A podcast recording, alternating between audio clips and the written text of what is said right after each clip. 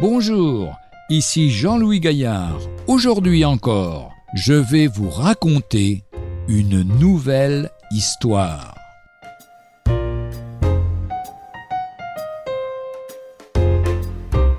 Et si vous y puisiez aussi? En visitant l'île de Trinidad, nous sommes arrivés à ce qu'on appelle Pitslade, ou le lac de bitume, une des merveilles du monde. On se trouve là en présence d'un volcan éteint dont le cratère mesure à peu près un demi-kilomètre.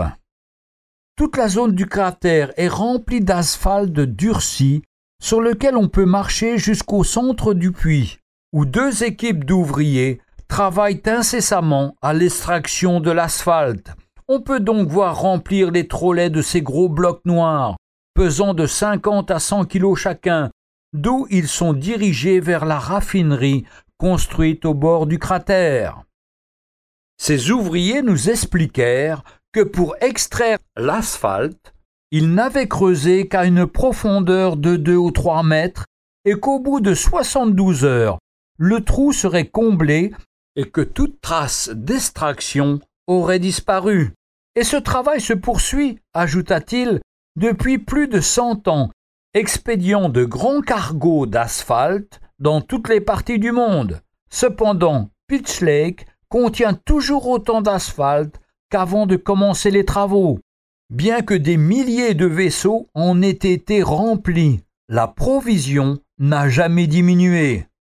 Tandis que nous étions là en contemplation devant cette merveille de la création de Dieu, nous avons médité ensemble sur cette autre source inépuisable qui est celle de la grâce divine.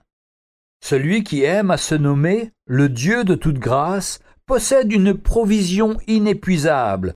Ses enfants dans le monde entier peuvent jouir de cette grâce en abondance, autant qu'ils sont capables de s'en approprier, et pourtant la source n'en est jamais amoindrie.